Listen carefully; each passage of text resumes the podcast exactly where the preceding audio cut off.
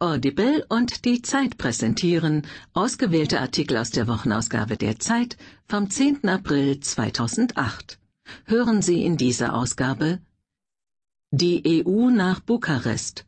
Beim NATO-Gipfel sind einige Dinge sichtbar geworden, die für die Zukunft Europas und des transatlantischen Bündnisses von erheblicher Bedeutung sein werden.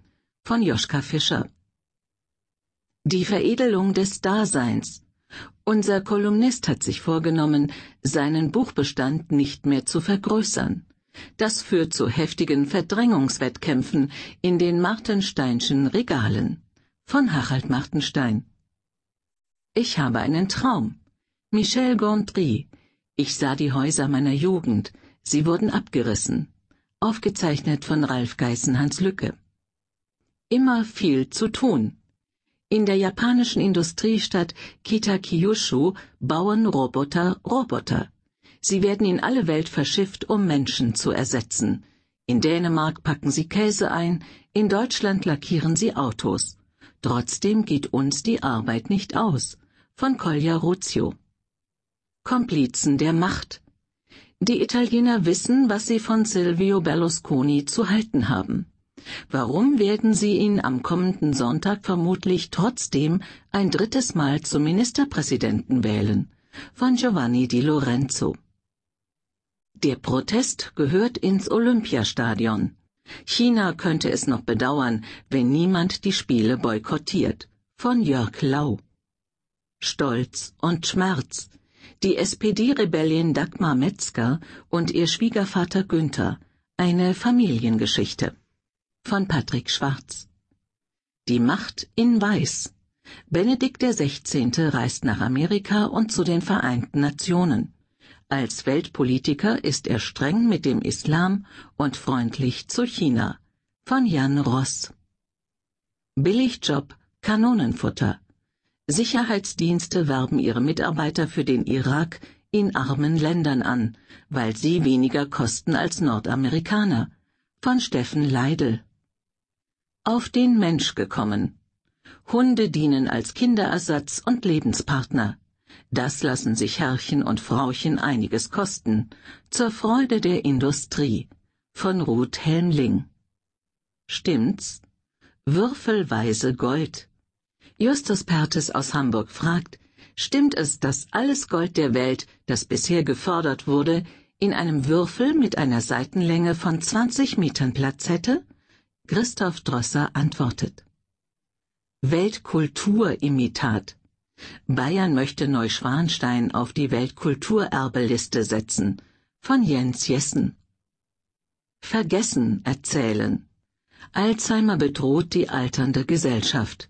Mehr und mehr wird die Krankheit auch in Film und Literatur zum Thema.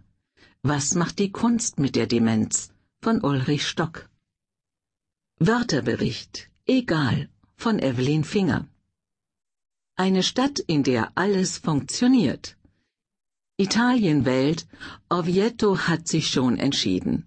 Für eine stabile Regierung, saubere Straßen, für Kochkunst und Jazz von Birgit Schönau.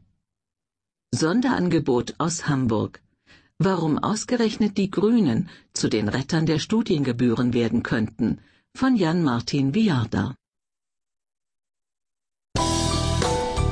Zeit. Höre die Zeit.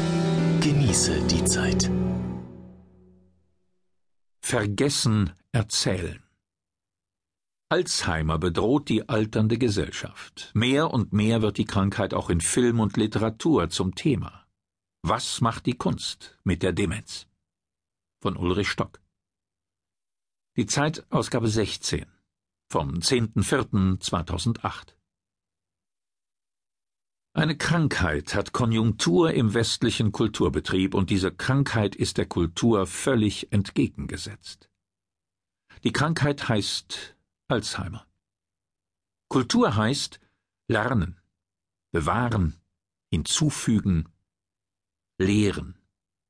Alzheimer heißt alles vergessen.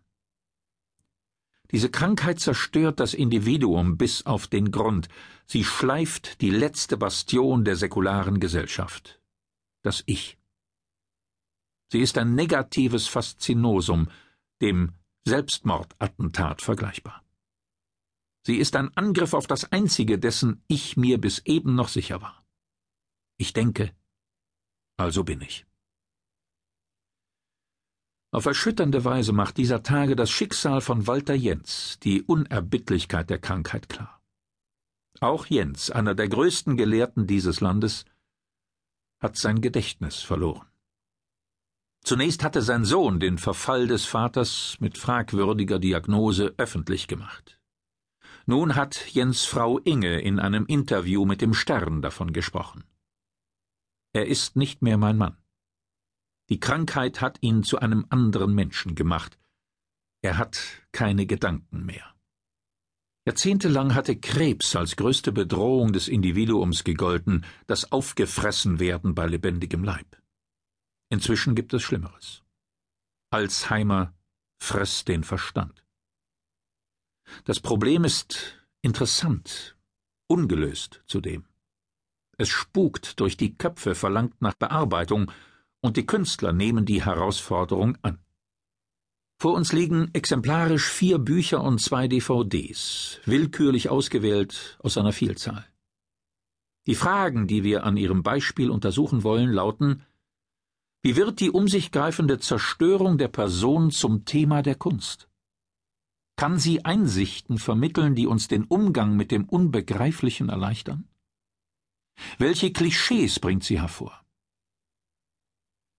Die Schweizer Kritikerin Clara Obermüller nennt die von ihr herausgegebene Anthologie Es schneit in meinem Kopf. Die Schneemetapher.